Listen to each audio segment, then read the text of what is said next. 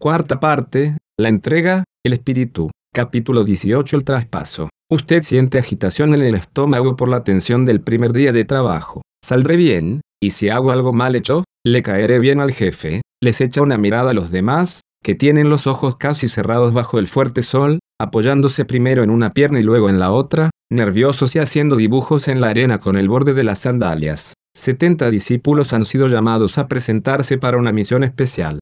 Jesús les está impartiendo un discurso formal. Se ve preocupado, y sus palabras llevan una advertencia, id, he aquí yo os envío como corderos en medio de lobos. No llevéis bolsa, ni alforja, ni calzado, y a nadie saludéis por el camino. Cuando llega por fin a las palabras finales, el timbre de su voz se ha hecho más alto y exige atención, el que a vosotros oye, a mí me oye, y el que a vosotros desecha, a mí me desecha, y el que me desecha a mí, desecha al que me envió. ¿Qué querrá decir todo esto? El grupo comienza a dispersarse, usted se traga sus incertidumbres y sale con el compañero que le han asignado para la misión. Cuando vuelve a ver a Jesús pocos días más tarde, parece como si él hubiera cambiado de cara. Toda la seriedad y la alarma se han esfumado. Sonríe al escuchar sus relatos, y les pide que le expliquen todavía más. Nunca parece satisfecho con los detalles acerca de las sanidades, las liberaciones y las vidas transformadas. La peligrosa misión en los poblados de las montañas ha sido un verdadero éxito, y Jesús está lleno de júbilo.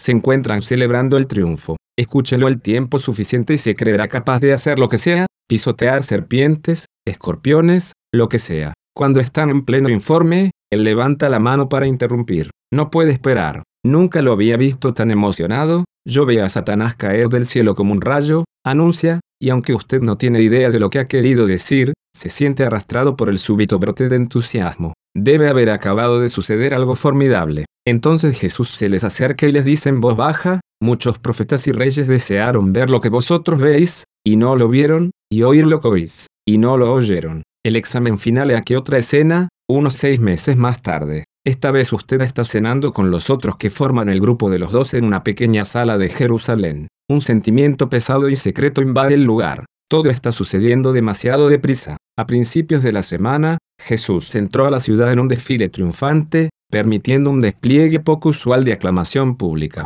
Parecía como si todos sus sueños se fueran a convertir finalmente en realidad. En cambio, esta noche todo parece presagiar lo contrario. Primero pasó el incidente del lavatorio de los pies, cuando Jesús avergonzó a Pedro. Ahora mismo que Jesús está hablando, su humor parece variar. Por un instante parece nostálgico y con deseos de consolar, y de inmediato comienza a reprenderlos por su torpeza y falta de fe. Una y otra vez sigue aludiendo a una traición. Hay algunas cosas que usted no comprende en lo que dice. Con todo, hay algo en lo que insiste por encima de todas las protestas, él se va a marchar. Alguien va a venir para tomar su lugar, alguien a quien llama el otro consolador. Hay una agitación súbita en el lugar, como cuando el viento sopla sobre la hierba. Durante meses, usted ha estado esperando que Jesús tome posesión de su reino. En cambio, ahora dice que se lo va a entregar todo a ustedes. Mira a su alrededor, a los que están con él en la mesa, y le dirige al Padre unas palabras definitivas, como tú me enviaste al mundo, así yo los he enviado al mundo, la gloria que me diste, yo les he dado, para que sean uno,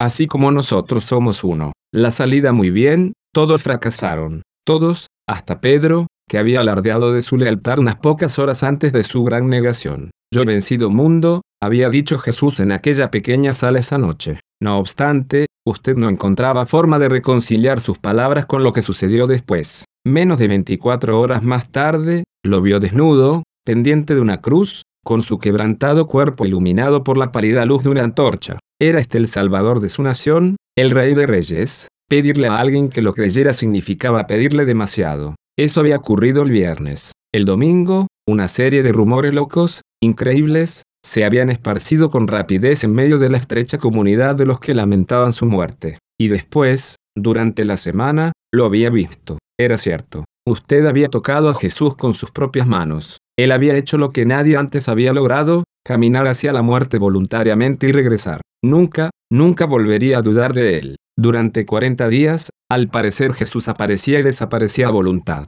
Cuando se presentaba, usted escuchaba ansioso sus explicaciones de lo que había pasado. Cuando se marchaba, usted y los demás hacían los planes para el nuevo reino. Imagínense, Jerusalén libre al fin del yugo romano. Sus amigos se habían burlado por largo tiempo de su insistente obsesión con este predicador campesino. ahora verían lo que es bueno. Nadie volvería a abusar de usted, nadie volvería a abusar de Israel. Naturalmente, Pedro, Jacobo y Juan ocuparían las posiciones principales por ser los amigos íntimos, pero el reino necesitaría muchos líderes, y al fin y al cabo, usted había seguido a Jesús durante tres años. El Mesías, el Mesías verdadero, lo había considerado uno de sus discípulos más allegados. Durante aquellos 40 días, el regocijo nunca desapareció. ¿Cómo habría podido desaparecer? Cada vez que Jesús aparecía otra vez, era un nuevo milagro. Por fin hubo alguien que le hizo una pregunta, esa pregunta candente sobre la cual todos habían estado discutiendo, Señor, ¿restaurarás el reino de Israel en este tiempo? Usted contuvo la respiración mientras esperaba alguna señal,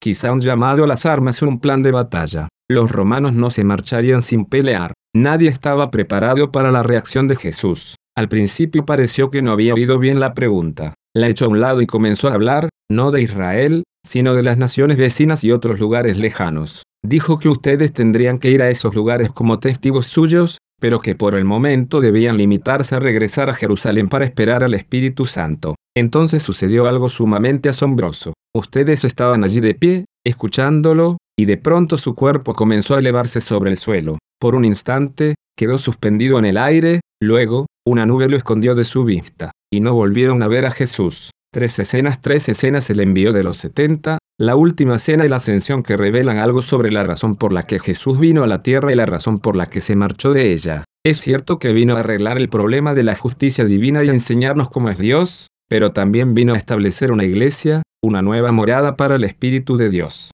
Ese es el motivo por el que Jesús tuvo aquella explosión de júbilo cuando los setenta llegaron a él de regreso con sus informes. El que a vosotros oye, a mí me oye, les había dicho, y ciertamente el plan estaba dando resultados. Su propia misión aún más, su propia vida era vivida a través de setenta seres humanos comunes y corrientes. En la última cena con sus discípulos, Jesús les había hablado con un mayor sentido de urgencia. Ellos eran los amigos más íntimos que tenía en todo el mundo, y había llegado el momento de poner en sus manos la misión, en las manos de aquellos amigos bien intencionados, tan rápidos para jurarle lealtad ahora, y tan rápidos más tarde para negarlo. Como me envió el Padre, así también yo os envío, les dijo, consciente de que ellos no lo comprendían. Aquel pequeño grupo llevaría su mensaje a Jerusalén, a toda Judea y Samaria, y después a otros lugares que él nunca había visitado, hasta los confines mismos de la tierra. En la ascensión, el cuerpo de Jesús dejó la tierra ante los ojos de sus asombrados discípulos. Sin embargo, pronto, muy pronto, el día de Pentecostés, el Espíritu de Dios descendería a residir en otros cuerpos, los de ellos mismos.